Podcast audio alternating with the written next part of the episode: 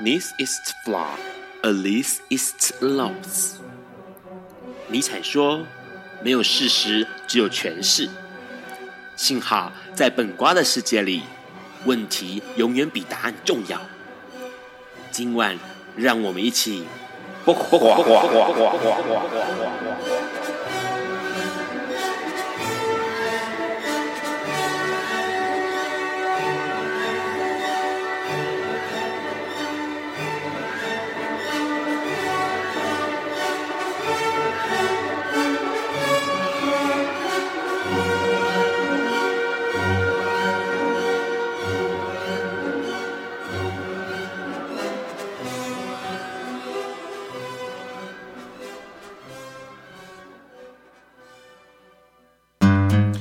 各位大家晚安。今天是二零一九年二月二十一日，礼拜四。现在是晚上九点钟，你所收听到的是播瓜本瓜秀 Life 直播，我是主持人 Ron。笨瓜秀每周四晚上的九点到十点 Live 播出，隔天的周五下午五点钟，你就可以从笨瓜秀的 FB 粉专上面，或者是 Podcast，或者是 Hearlist 这个网站来收听到重播哦。那直播的时段，如果收听到异常的状况呢，请重开 Hi Channel 的 App 就可以继续收听了。那从三月七号起呢，笨瓜秀要恢复到之前 Plus Radio 来播出，同样是每周四晚上的时间来跟大家碰面哦。这个礼拜其实呃，应该这样说，今天礼拜四，昨天礼拜三就一连串的发生了很多的，应该说只有一件事情，但是呢。看来这个各大版面哦，不管是报纸或是电视媒体哦，其实都被攻占了这个消息。那待会我们来聊一下这个新闻。在这个一开始呢，笨瓜需要提醒大家了。虽然今天二十一号，其实这几个礼拜啊，然后就这几天都是天气蛮热的状态，但是呢，呃，气象报告了，在这个周末的时间呢，从从二十二号礼拜五明天开始，会有一波这个大陆冷气团哦，强烈的大大陆冷大陆冷气团要来到这个南部来了哦。所以呢，其实。北部的朋友们或者东北部的朋友呢，其实会感到相当的寒冷哦，可能会下探到温度是十二十三度，所以大家一定要做好保暖的措施了。那一开始当然就要先聊一下了，因为其实在去年十一月哦，十一月底的时候呢。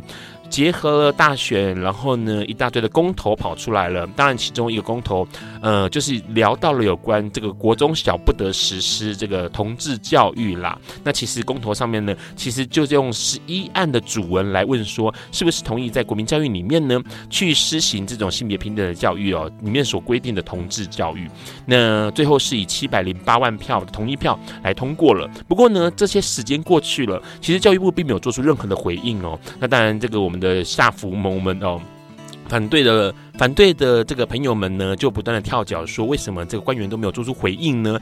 然后其实呢，教育部的学生事务及特殊教育司的性别平等教育以及学学生辅导课课长哦，陈运昌他在受访的时候就表示到说，其实公投结束后呢，其实全国已经在做检查，这十二年的国课国教课纲里头，其实并没有任何的同志相关用语，所以呢。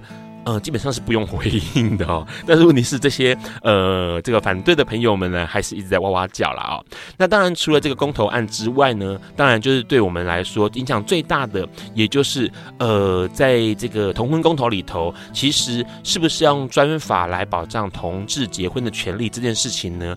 在呃当时很多人都觉得很失望，因为公投的结果并不如人意哦。所以呢，从十一月底开始一直到现在，其实专法的名称一直都被呃。讨论，那同婚的团体会觉得说应该叫同婚呃同性婚姻法，那这个反对同朋友呢就会觉得说应该叫同性共同生活法了哦，所以呢呃他们会认为不应该使用婚姻或者是伴侣或者是配偶，想要试图的要。把这个同性跟异性的婚姻来做区隔哦。那不过呢，其实很有意思，因为在昨天晚上的时间呢，行政院长苏贞昌他就开始呃有一段话哦，这段视频其实在网络上面都可以找得到哦。他其实聊到一件事情，他说其实过去我们是因为不了解同性恋，因为不了解而害怕，而且因为害怕而排斥哦。那但是行政院长苏贞昌他就说了一件事情，他说同性恋是天生自然的，也不可能因为教导而使得异性恋变成同性恋哦。所以。所以呢，这个他就颁布了，他就说，行政院将提出的专案专法的草案呢，名称就叫做《司法院释字第七百四十八号解释施行法》。从头到尾呢，没有去提到了同性呃婚姻呃伴侣都没有去去提到这个草案的名称，就叫做解释。七百四十八条的这个施行法哈。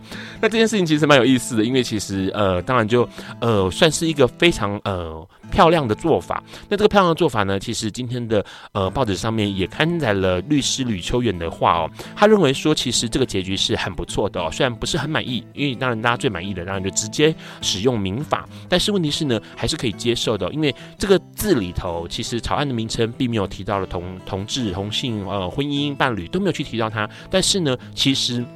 实质上的内容就是遵循目前民法的方式来呃面对同性婚姻这件事情哦。那这件事情其实里面的这个总共的条文总共有十五条，那里头就提到一件事情，就是呃同志是可以结婚的，他不是伴侣，是配偶哦。那在法条上面当然使用双方的的是使用当事人双方当当事人这样的字眼。然后同样的，国外的人可以跟台湾同志结婚，而且享有异国异性恋通婚同样的权利哦。那同时，在未来就不用拿伴侣证了，因为身份证上面就会有自己的名字，也有对方的名字。同时呢，部分的收养规定呢是完全准准用民法的哦。那离婚的时候呢，是可以分对方财产，也可以请求收养对方孩子的这些亲权哦。不过呢，其实有一点点不太一样的地方，就在于说，呃，这个规定上是说，只能够收养跟自己有血缘关系的子女哦。呃，同志的婚姻是不可以收养与自己无血缘关系的子女，就这点是跟呃原本的民法不太一样的地方。那除了这个之外呢，当然里头也强调了一件事情，就是同性婚姻呢，其实可以享有医疗法规上完整的配偶权利的，而且在未来的这个抚恤啦、保险上面，都跟现在的目前异性婚姻是完全相同。继承的部分呢，继承权利也是跟现行的异性配偶的权利是相同的。很重要一点，因为这个结婚之后呢，其实他的条件、呃，权利义务都是相同的，所以呢，结婚之后如果外遇的话呢，是可以提告配偶，这个不管是侵害配偶权或者是通奸罪的哦。那未来这个状况呢，当然就是呃，两个人就要互相抚养了，这是法律上的权利跟以及义务哦。很重要的一点是，因为台湾在这个只要这个草案它通过了之后呢，台湾就会是亚洲第一个同志可以合法结婚的国家哦。这件事情其实让很多人非常的惊讶，而且非常的呃高兴哦。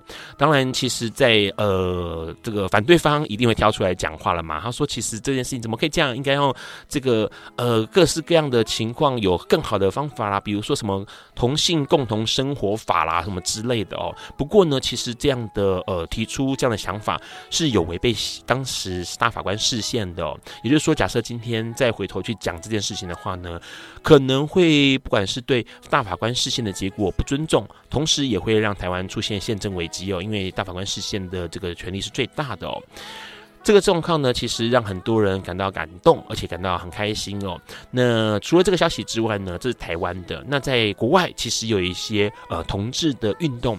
不断的在曝光跟进程哦，在塞尔维亚，塞尔维亚的女同志总理呢，她今天在办公室宣布了她的伴侣产下了一名男婴。那这件事情相当的重要，而且在对塞尔维亚来说相当的呃具有指标性哦，因为在塞尔维亚民风是相当保守的，并没有承认同性婚姻或者是伴侣的关系合法哦。但是这个女总理呢，她把这件事情公布了，其实也可以帮助塞尔维亚往前走一步。同时，在非洲的肯亚呢，也有一件事情要发生了，因为在肯亚的高等法院可能会在二十四日呢，对于这个同性恋是不是犯罪这件事情哦，来做一个呃解释，那做出历史性的裁决。所以现在目前肯亚的许多同志朋友们呢，在法院前面点蜡烛，祈祷能够有一个好的判决哦。这件事情其实在过去台湾也曾经历过，在面对法律呀、啊，或者是这些的状况。肯亚目前也一步一步的在朝向同志的呃这个平权迈进哦。除了这个消息之外呢，当然还有一个好消息了。这个好消息其实是跟 HIV 有关系的哦。高雄的民生医院其实在一一百零六年的时候呢，成立了这个 Hero。药爱疗愈复原整合中心，那这个整合中心其实成立了一段时间，不过呢，最近目前被法国的知名艾滋防疫者呢去参访之后呢，他就对国际宣布说，这其实是相当难得的一个呃，算是一个整合中心，提供了相当多，不管是分析艾滋防疫啦，或者是药瘾啦，或者性健康啦，相当多的方向跟研究哦，这是非常非常难得的，在全球来说是相当可。让人觉得敬佩的一个呃防疫中心。目前位在高雄。除了这个之外呢，高雄还有一个消息啦。这个消息就是这个周末二二八的时间，下午四点钟呢，会有举办一个呃纪念陈俊志的一个活动哦，包括播影片，包括短讲。那这个活动会办在高雄市的电影馆。如果是高雄市的朋友们呢，其实可以去参加这个活动，同时来看一下这位知名的同志导演陈俊志他过去的作品。今天的新闻相当的多，待会我们要跟我们的来宾来聊一下今天的新闻。在这个之前，我们先听这首歌。这首歌是徐佳莹带来《真的傻》。有一天，亚里斯多德在河边洗脚，他看了看身边的学生，将脚抽出水面，再踏入河中，说：“此水已非前水。”另一位古希腊哲学家赫拉克利特也说。人不能两次踏入同一条河中，因为无论是这条河或这个人，都已经不同，就如同历史上的今天。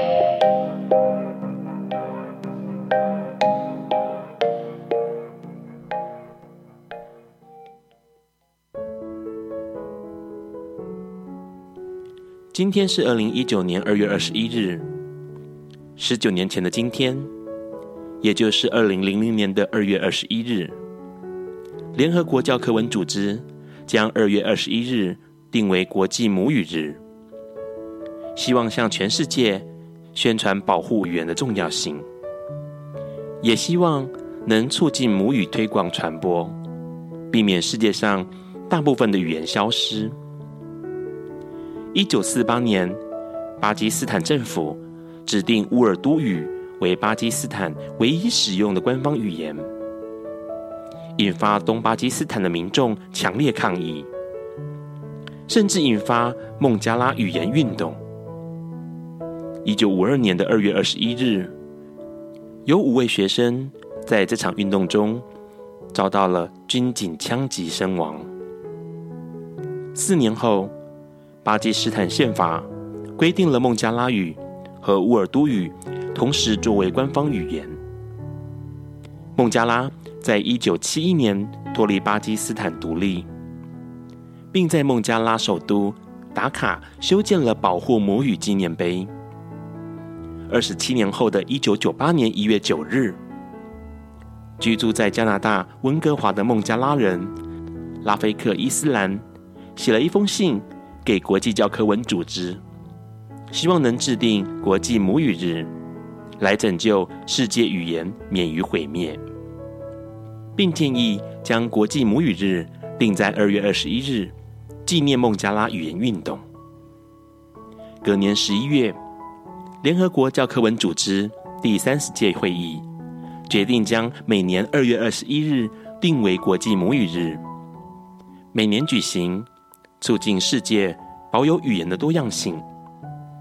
甚至在二零零七年第六十一届会议上通过决议，宣布二零零八年为国际语言年，再次强调语言多样性对于促进文化多样性与国际之间互相理解的重要意义。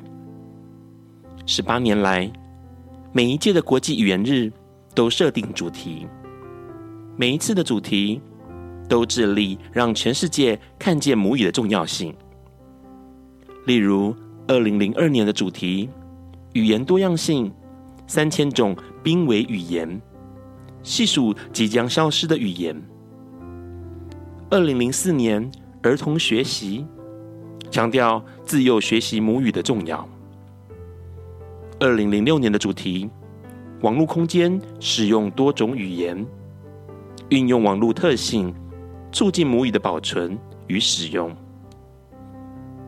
二零零一年的利用资讯与传播技术保护和促进语言及语言多样性，甚至到了二零一八年的保持语言多样性并促进使用多种语言以支持可持续发展目标。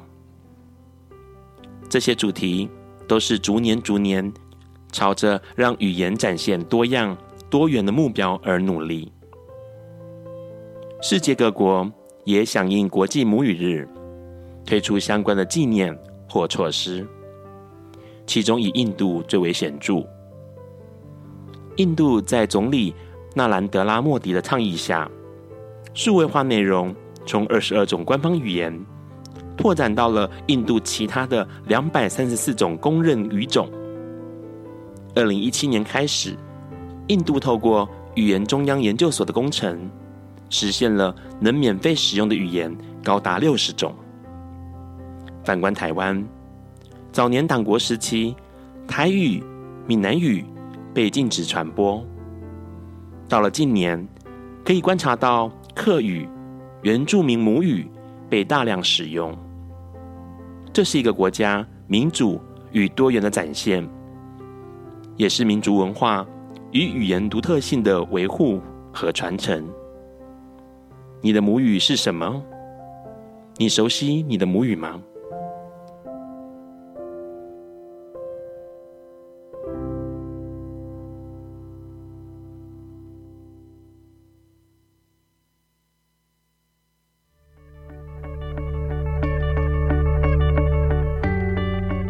今天是昨天的明天。是明天的昨天，今天可以是去年的今天，前年的今天，甚至是历史上的今天。但今天不会重来。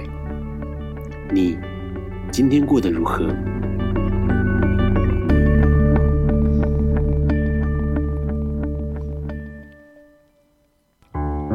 ？Hello，你现在在收听的是播瓜笨瓜秀 Live 直播。我们刚刚先听到了徐佳莹《真的傻》这首歌哦，这首歌是电影《一吻定情》的这个主题曲哦。今天的新闻其实很有意思，因为聊到了很多同志朋友们关心的同婚议题。那当然，其实，在苏贞昌院长提出他的说法之后呢，很多人上网了，然后表示感谢，同时也表示感动哦。因为呃，很多人就说，哎，那苏那个民进党现在这样一直推同婚，那会不会导致民进党的这个选情哦，在二零二零的选情呃败落这样子？不过苏贞昌他提了一件事，他说投票的原因很多。但把同性伴侣的人生，这个同性伴侣的人生哦，只有一次，把事情做好，把人民的生活顾好，才是我们该重视的事情哦。这句话也让很多人暗赞哦。今天我们要跟我们来宾来聊一下，因为同时他也在这个同婚这件事情哦，有很多很多的呃事活要忙哦。我们先请来宾自我介绍一下，Hello，Hello，听众朋友大家好。嗯、呃，我是刘雨婷，然后大家也可以叫我汤姆这样子。那我自己，呃，就像五哥刚刚讲的，我是婚姻评选大平台的工作人员这样子。目前南部的工作人员，对，在高雄工作。然后其实我自己，呃，本身也是一个跨性别，是女跨男的跨性别这样子。所以今天就是很开心可以受邀，就是五哥的邀请，然后有机会来跟大家一起分享一些自己的对于跨性别的一些想法这样子。好，但是在那个之前，我们要先聊一下婚姻平权大平台。其实很多人对这个呃名字很熟悉哦。当然，在这个同性婚姻这个专法跑出来之后，哎，你应该这今天很忙吧？哦，对啊，就是昨天，因为其实之前收到的预测就是，就是我们根据新闻就是判断应该是今天法案会出来，是。结果昨天晚上就是紧急动员这样子，所以就是有点措手不及。好，怎么看一下这个？我们来看一下这次的这个草案。你自己怎么看待这个草案？这个草案其实我蛮，嗯，该怎么讲？就是我蛮意外的啦。就其实，在公布之前，我其实就我们团队有收到一些消息，是。然后那时候大概有知道状况，然后当时其实是蛮震惊的，就是因为主要是因为去年十一月二十四号那天实在太惨了，然后。其实我们一直都知道，因为我们大平台在一月、十二月、一月到二月都没有休息，就是一直在做一些政治游说。那这个游说其实针对就是行政院还没有提出这个版本的时候，我们去说服，就是说，哎，拜托，就是我们有没有一些，例如跟苏贞昌幕僚比较接近的，然后我们就是一直很积极的去讲说，我们真的需要一个好的法案。对，那其实在这个过程中会发现，其实。行政院有很大的压力，那个压力是来自于就是去年那七百多万票的的不同意票，哎、欸、的同意票，就是就是反同方的那些很很巨大的压力，所以就是行政院他们这一次就是可以在这么大的压力之下，然后还做出就是其实是出乎意料的好，是保障其实是出乎意料好的一个草案内容，其实我们都非常的开心，这样子就是。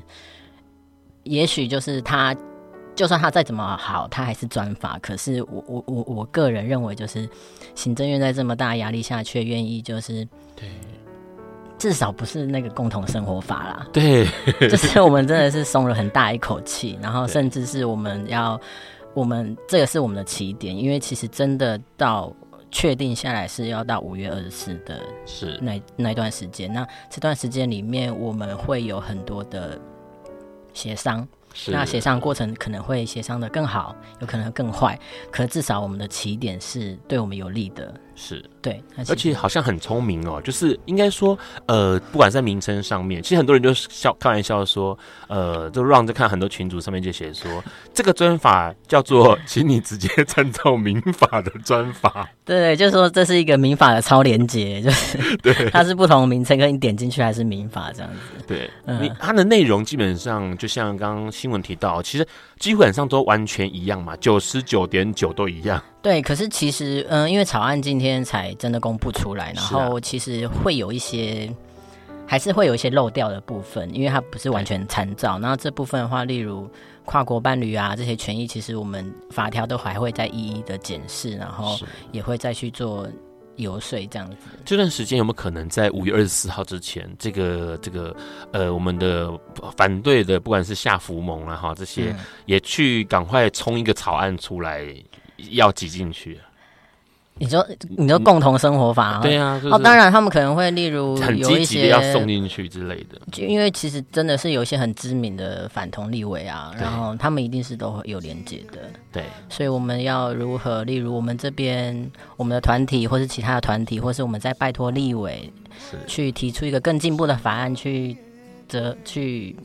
该怎么讲？协商吗？是。那这对我们的社群来说是好的吗？其实都还在判断当中。是因为基本上他们现在急得跳脚。当然，网络上面就可以看到很多朋友就是好，赶快呃积极的，也许跟你的选区的立委哦，选区的这些呃算是政府哦、呃、核心的人物哦，适度适达传达一些消息，比如说呃你希望呃用这个自己的力量，然后能够。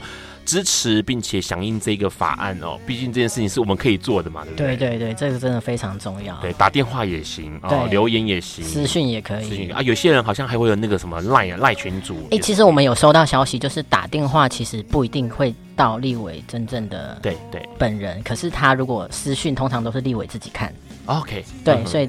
当时立委们有说，就是大家可以脸书留言，然后私讯，这个很重要。OK，脸书留言或私讯。那当然，这样的连结哦，其实这个婚姻平权大平台也很贴心的，有一个网页上头，当然就列出了目前的立委们的脸书。那大家其实可以去点击它，同时呢，不管是私讯或者是留言，然后尽可能表达自己的想法，让大家知道说，其实这些立委们在努力。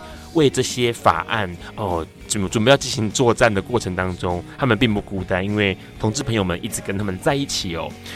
待会我们要来这个跟刘雨婷啊、汤姆来聊一件事情，其实很有意思，因为她是一个女跨男的跨性朋友。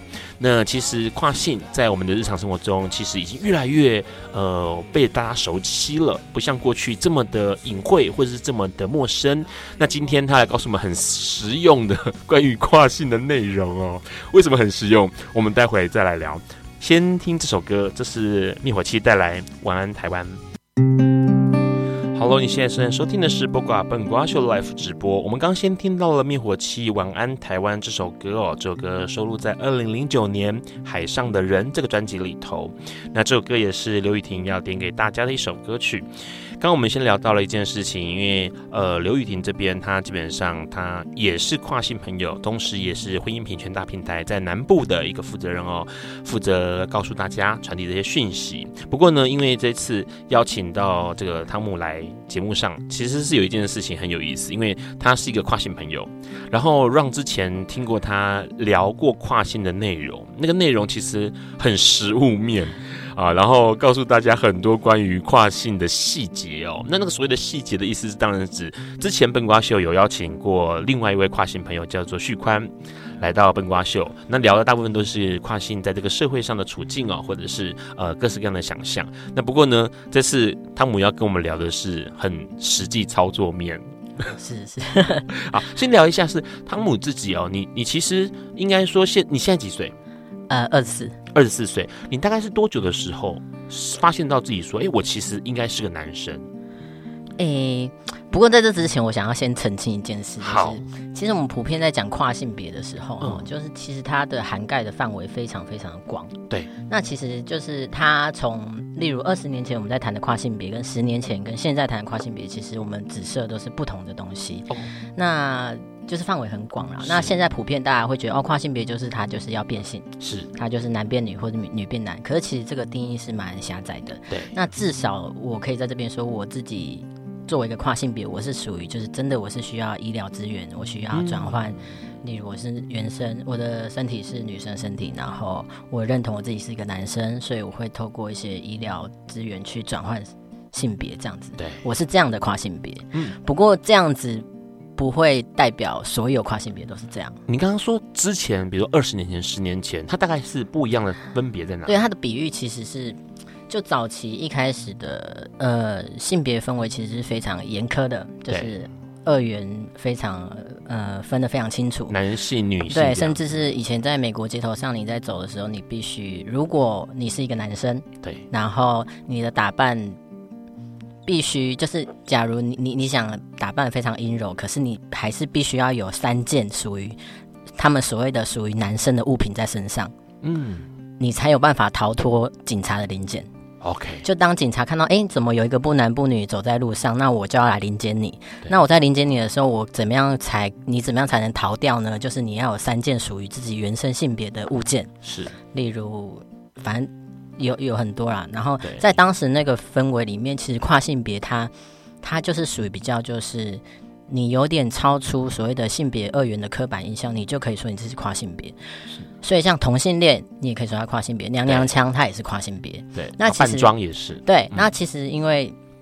你看台湾这这这十几二十年来，性别运动其实蓬勃的发展。那我们发现有同性恋，有双性恋，有跨性别，有泛性恋，有好多好多。当我们的定义越来越多的时候，那跨性别这个大伞它就越来越狭窄。所以当我们在讲跨性别的时候，我们不会说同性恋它是一个跨性别，是因为它又被独立出来了。对，所以跨性别现在就会变成大家会比较熟悉的哦，跨性别就是变性。嗯，对对对，所以它是会随着整个时代，甚至连扮装都已经不在跨性的范围里头了。哎、欸，其实现在还是，可是就会比较模糊。OK OK，对对，就有些人会觉得哦，那就不是了。对，就独立出来。对对对对，他说哦，那就是扮装，然后那个就是扮装，嗯、呃，那个是皇后，就是会有很多的类别出现这样。是，那你自己的话呢？什么时候？因为因为基本上你原生是女性嘛，你一定是对于女性这个呃原生的。肉身感到不满，是，就是通常都会说，哎、欸，嗯、呃，就我们常会问到碰到的问题就是，哎、欸，你几岁觉得你是跨性别？嗯，那其实这个问题呢，就是跟你问同性恋一样，就是，哎、欸，你几岁觉得你是同性恋？然后通常同性恋遇到、欸、出道啊，就是你什么时候开始出道？没有，就就是同性恋通常遇到这个问题都很困惑，就哎、欸，我生来就是了，我没有一个，应该说意识到了，意识到对。以以 Ron 的例子，Ron 是觉得小时候的时候，我很喜欢看那个什么三小福还五小福，然后我觉得严正国很帅。那很小的不同年代，很小的时候，然后他也是小朋友，电影上他是小朋友，我也是小朋友，可是我就觉得严正国很帅，这样子。OK OK。哦，你说那个 moment 就是对，当然我就一直都觉得我自己有一个男性的认同在我的内心，可是当然我在成长过程里面。至少我不知道什么是跨性别的时候，我就会觉得，哎、欸，那我会不会是女同志？因为其实刚好是因为我个人的性倾向是我喜欢的是一个女生，对，对，所以我就会觉得，哎、欸，那我是一个女生身体，然后我又喜欢女生，那我应该是一个女同志。是，可是后来就发现，哎、欸，女同志好像，因为会这么以为，是因为我不知道跨性别的这个概念还没出现。所以这当时这个概念会出现，是因为我大概在呃。大三吗？还十九岁，大二的时候。对，大二的时候，我就是当时是为了查那个平胸手术的资讯。嗯，就是我非常我不太喜欢我自己的乳房，是那我想把它拿掉，所以我查了平胸手术。那当时我在查的时候，因为通常因为我自己也是乡民，对，那乡民通常在查资料的时候，他在关键字后面都会加上 PTT，是，就是你可以看到真的乡民对于这个物品的评价是什么。所以当时我就查了，就是平胸手术，然后 PTT，然后我。查进去之后就会发现，就是 APTT 其实有一个版叫做跨性别版。是。那我其实以前就知道有这个版，可是我没有去看过里面的内容。那我因为这次就是为了查这个资讯，然后我看到的时候，我就会发现，因为跨性别版里面就是。当时就是跨性别的社群的资源其实非常非常的少，对，所以他们甚至连找到彼此要相认都非常的困难。那他们为了要集结自己，他们其实常会在网络上用匿名的方式去分享自己的呃性别认同的经验，嗯、就说哎，为什么我明明是女生的身体，可是我却认同是男生？然后我从小就觉得我是一个男生。那通常这些故事就会一直一直被写出来。然后我当时就是看到那些故事之后，就发现哎，怎么会跟我自己这么像？我原来不是女同志。对。就哦，原来我是跨性别这样子，对，那是当时那个时候已经是十九岁了，对，对嗯，所以那个时候其实这样发现了之后，其实应该你在那个板上面开始会有认识到人吗？还是开始会积极的去找一些，比如团体啦，或者是这种相认过程？我觉得跟同志的那个脉络好像，哎、欸，我觉得很很很不一样，就我我一直都是潜水。OK，、嗯、对我我从来没有在上面发言，然后我其实当时在上去看的时候，因为我是一个很需要医疗资源的的的的，的跨性的跨性别，所以我当时在上面疯狂找的就是有关于医疗转换的资讯。是，然后我当时一直要资讯的时候，因为其实有有有分蛮多阶段的，那这些阶段其实蛮就是很复杂，然后要花很多钱，然后甚至还有些当当年那个年代还要家长同意书。那其实我当时。我当时其实最在意的不是我要去找呃群体是朋友，我当时其实是在意的是，哎，我爸妈会不会接受？对。那当时我其实想到这个问题的时候，我我你知道，当时我只有十九岁，所以是一个很，很年轻耶，很很就是脑袋思想就还不太成熟。我当时就想说，如果我因为我其实在我生命历程里面，我我现在的打扮。我我我剪的非常短的头发，然后我穿着男装，其实是我大学之后才做的事情。是，那我的家在中部，然后我大学到台北去念书。那我就在想的是，如果我在大二，然后我从台北回家，然后跟我爸妈讲说：“哎、欸，我我很想要跨性，我是个跨性别。”我我我觉得我爸妈会想说，这个小孩到台北去念书之后变坏了。头发也剪短了，然后衣服穿的也不一样了，然后现在突然回来跟我说他要变性，他们绝对不会接受。所以我当时想到一个方法，就是我要去考研究所。是，就是我就觉得，如果我读完大学，然后我又考了研究所，甚至我读的是性别研究所，OK，我对于性别相关知识有一定的程度，然后我再回去跟家人说这件事情，家人就可以稍微。接受我是一个有成熟思想的人，是就会比较答应让我去做手术，是。所以当时其实我就是 透过这样的路径，所以我现在其实在念高一性别所，对。哦，看起来未来就可能会跟何春蕊老师一样，哦、做一个比较中性的打扮。对，就是就是就是对，就是因缘际会就念了性别所这样子。那其实对啊，当时就是。待会我们要跟。汤姆聊一下，因为其实他刚刚 search 到非常多的这个呃关于跨性的过程，我们待会来听他细细的讲来这些医疗资源到底帮助了他哪些东西。在这个之前，我们先听这首歌，这首歌是刘柏辛带来的《Nada》。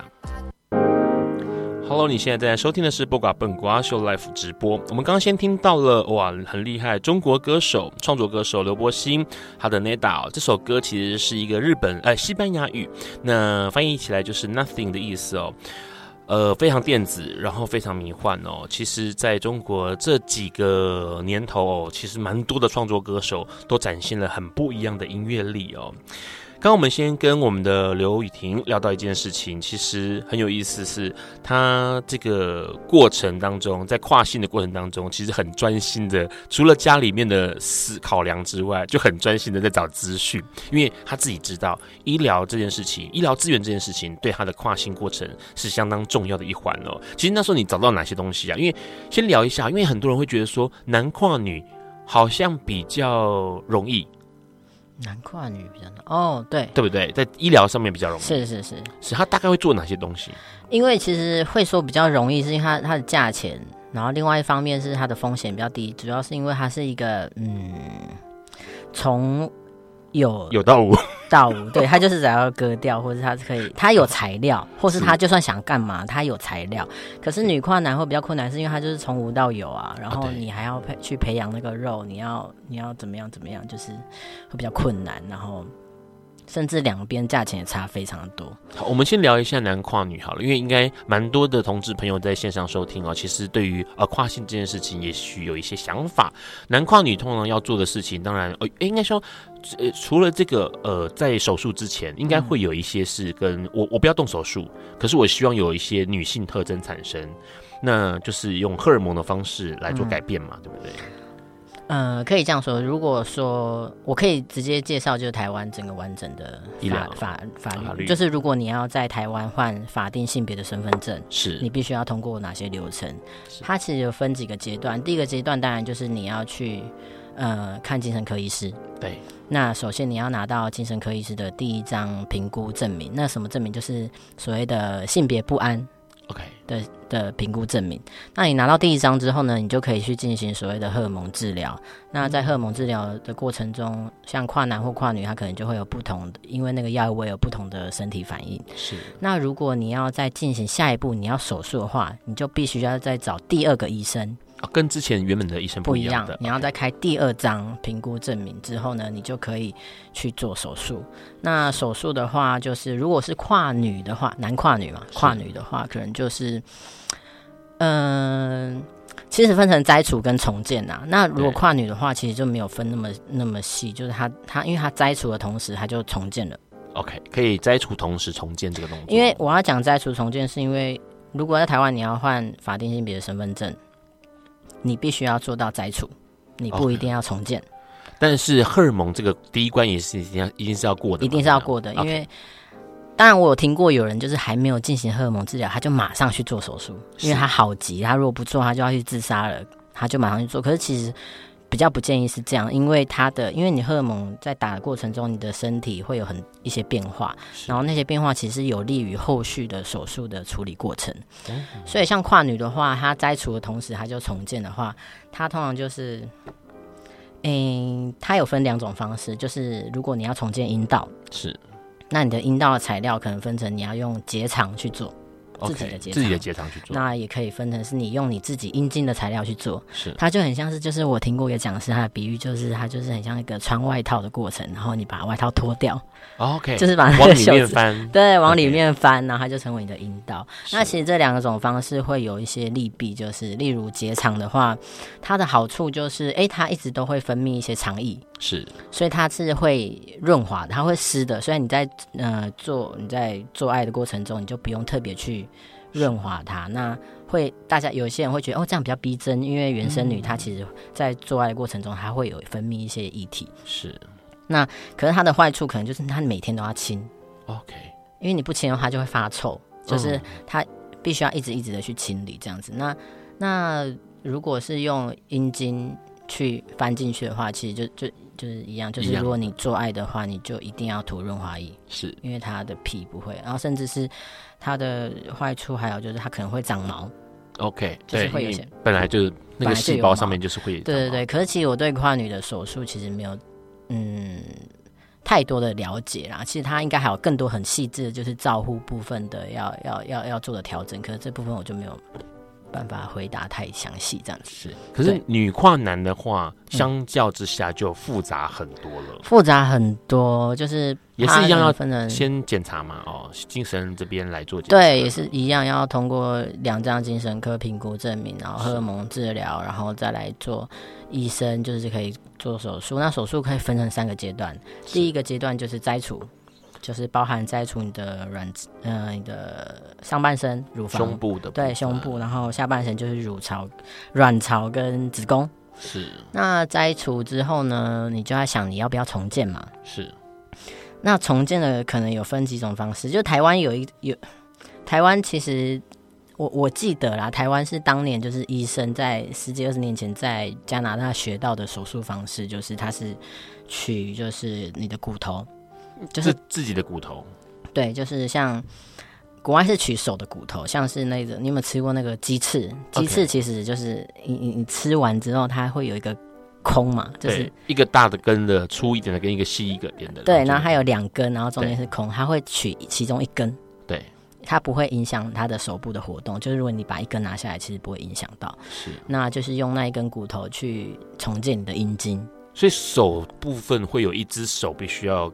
他就摘一根骨头下来，对对，他可能手上就会有疤，所以你会看到有一些国外的跨男，他们很喜欢穿袖套，对，他们会刻意去挡住那个疤，或者他们会刺青，像这样子，那就是在，所以然后我有听过，就是我有看过一个案例，就是有些跨男，就是女跨男，他在手术之前，他就在手上先刺青，OK，然后刺青完之后，他的因为因为你除了移植骨头以外，你还会移植手手周边的皮肤，他会取一个长方形。Okay, 会整个割下来这样子，是。对，所以就是我听过案例，就是一个女跨男，她还去刺青，她的手上就把它刺满之后，那个皮，它就是割下来之后，它就是有刺青样式的皮，是，然后就会成为他阴茎的外貌这样子，所以他的阴茎就是一个有星星图案的阴茎，是，就是蛮有趣的。那台湾的部分的话，其实因为台湾，哎、欸，台湾其实是女跨男手术是亚洲做的最好哦。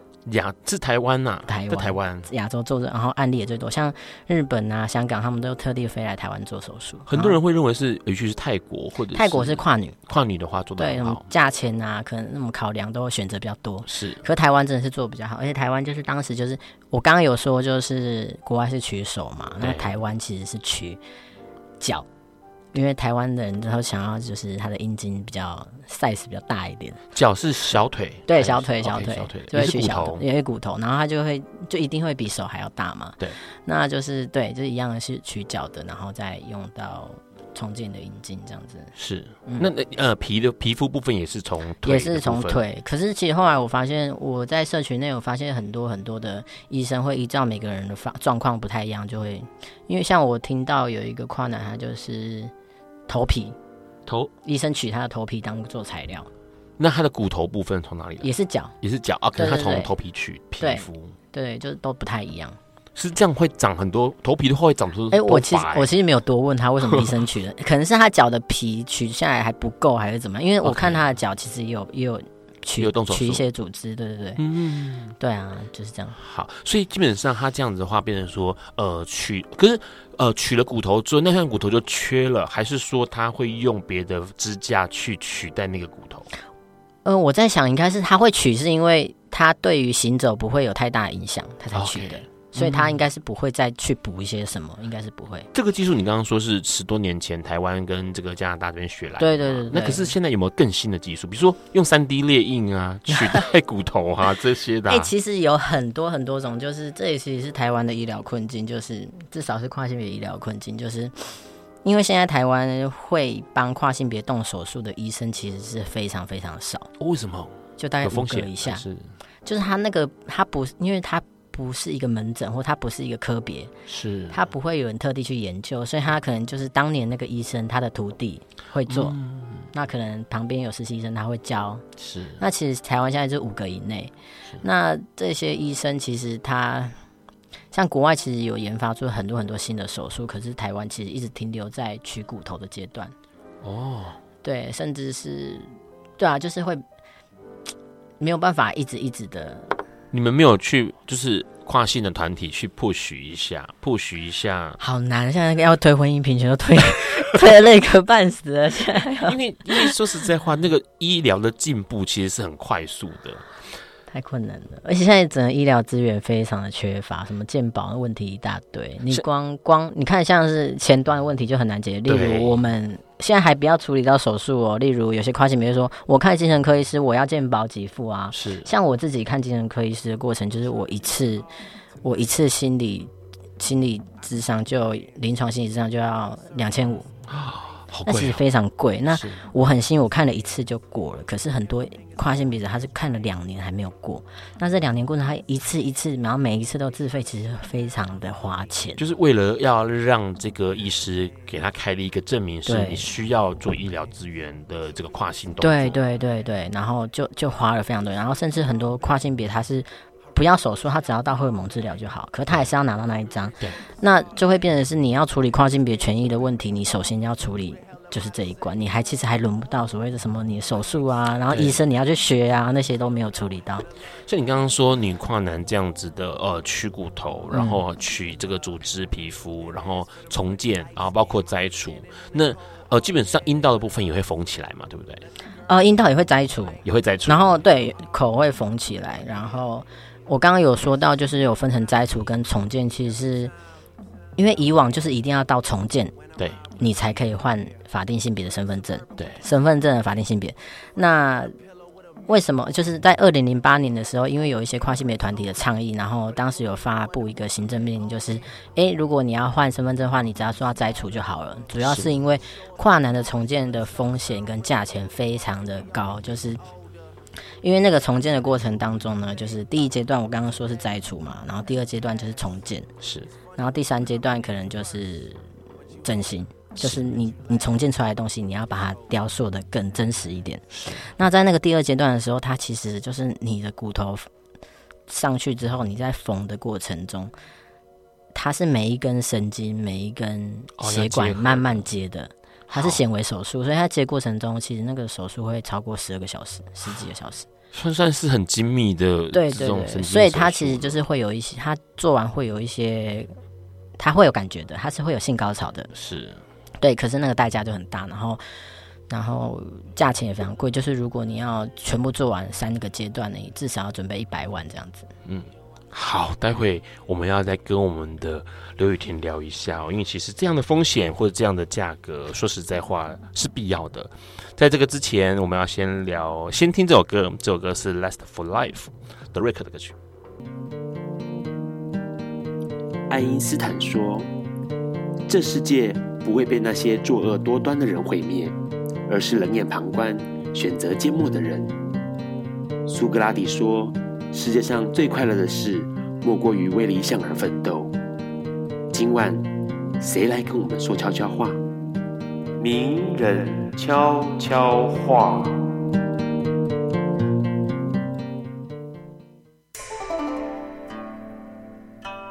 大家好，我是诗人罗玉佳。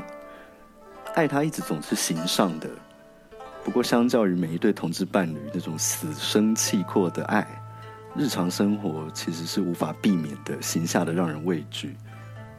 形上的烦恼在爱里面随着伴侣的生老病死而来，但是其实我们需要的是具体明确的法治，帮助每一对同志伴侣来处理这种形下的生活的难题。我们必须要在谈论爱的同时，去追寻一个简单的、容易的选项，让每一对同志伴侣可以替彼此做出医疗的决定，陪伴，一起变老，而不必害怕无论谁先走了，要在生前用繁琐的民事契约去规范身后的事情，如此而已。其实，同志婚姻也就是让同志们拥有选择是否要进入婚姻关系的自由，那个自由没有借口，不是诡计。让同志们承诺彼此在婚姻当中分担责任、守护，无论疾病，无论老死，那么简单的事情，现在就是推动同志婚姻平权的时刻。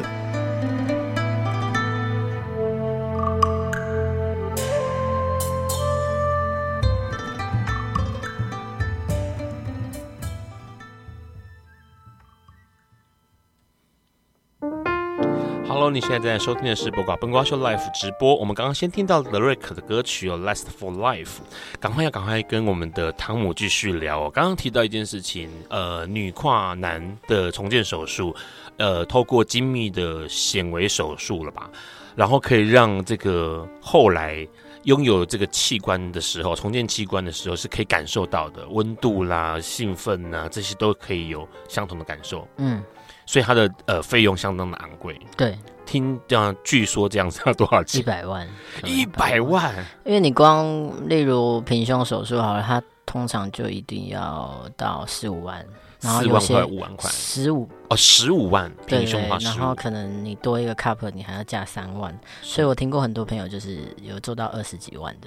是，那你在就是胸部嘛？那如果是子宫卵巢摘除，你可能。我我上一个听到是八万块啊，就是比较便宜，因为现在的比较进步，它可以不用开很大的刀。通常子宫跟卵巢是一起摘除，还是可以分开开摘除的？应该是一起摘除，一起摘除。对对对，然后再来就是因为通常会避免那个麻醉的风险啊，能一起就一起这样子。那你可是你到最后一个阶段，就是你要重建阴茎的话，你至少要八十万。八十万，对，你包含住院啊、休息的那些费用，至少要住多久的时间呢？因为你好像还要基本还要组织培养啊，这些对不对？对，就是那个会依照每个人不同。例如有些人他他要重建，可他不想要用骨头重建，他可能只要他只要照他，因为其实打荷尔蒙的过程中会长出你的阴核，因为阴阴。女生的阴蒂跟男生的阴茎其实是同源的，是。那你在打荷尔蒙的过程中，你的阴蒂其实是会长出一个很像阴茎的形状。是。那其实有些跨男他会觉得，哎、欸，接骨头的风险太高了，他不要或太贵了，那他可能就会选择，他就是打药之后的那个小阴茎，他会去再把它缝出一个更大的形状，更大的形状，然后他就可以，例如他可以站着尿尿，例如他可以把尿道倒到那个。哦，阴蒂上面去。对对对对对对，所以他会依照每个人方式不同，然后会有不同的休息的时间。是。对，然后培养过程可能会依照你长肉的速度，然后会有不同的状态。如果假设一个女跨男，他至少要，假设他今天要做这些最后面这个阶段重建的手术的话，他至少要请多少天的假？三个月需要吗？要要要要超过，要嗯，而且还要通常，因为我听过，就是那个我一个跨男朋友，他就是。他他接骨头的，然后他后来就是拄着拐杖拄了快半年吧，因为骨头被摘出来。对啊，就还是要嗯，就是那个休息的过程要非常的久。是，可是说实在话，因为对于我们很需要医疗资源的跨性朋友来说，这件事情其实是在所难免的嘛。你刚刚说还有一个风险，就是呃疾病的风险吗？还是？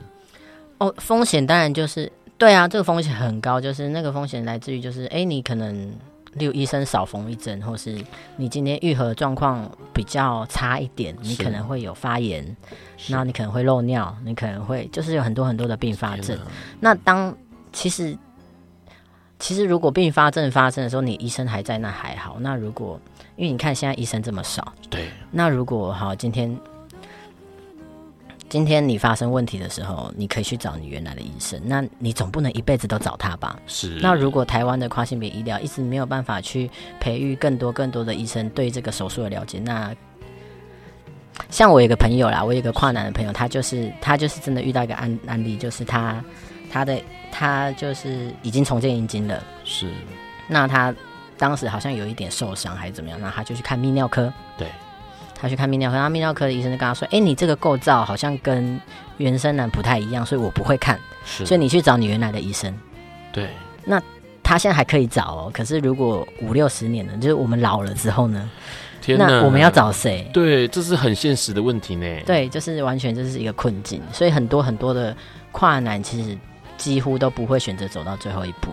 是。对，大家很多都是停留在打荷尔蒙阶段。目前呢、啊？因为毕竟要呃思考的后续的状况对太多了，那已经不是想跟不想的问题，而是你有没有办法承担这个风险，这个你要不要付出这个代价？但是如果假设台湾的医疗环境够呃健全，我刚刚说的医疗环境是指说不管是补助或者是说这些医师的结构哈，嗯，够健全的话，其实多数的人，你手边的朋友应该说是会希望到最后一步的吧？当然，当然。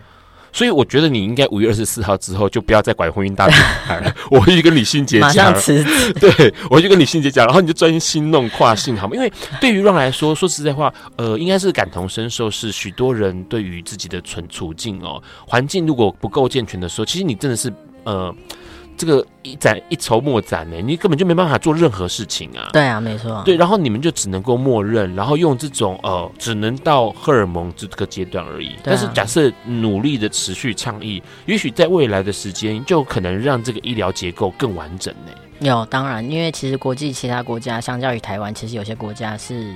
更进步的，对呀、啊，它是例如你已经拿到了评估证明，你只要有评估证明，国家就帮你做得好。对呀、啊，那你做到好，你可能是最基本的会帮你做到好，你要做更好，你可以自己花钱。是，可是那个那个真的就是我们就是。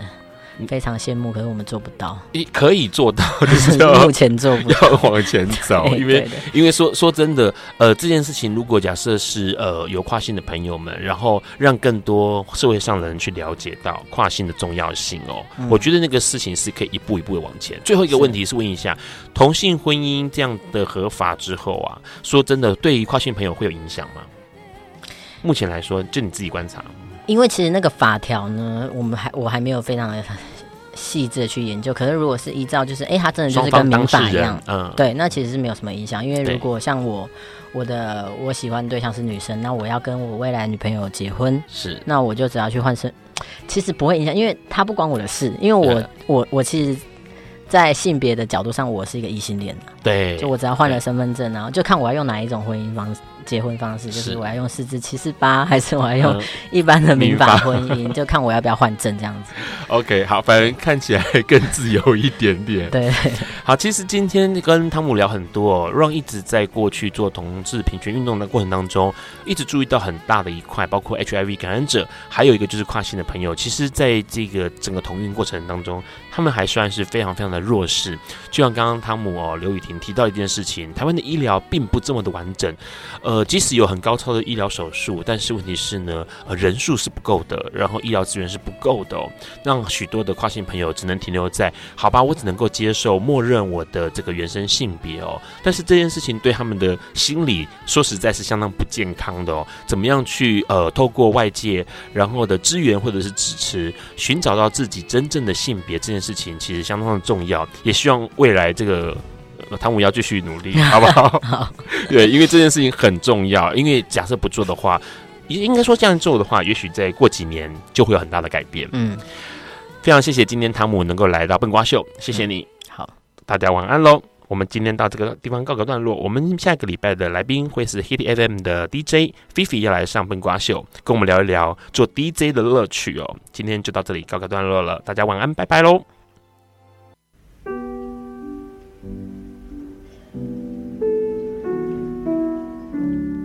上节目不代表本台立场，感谢国立中山大学与中华电信协助播出。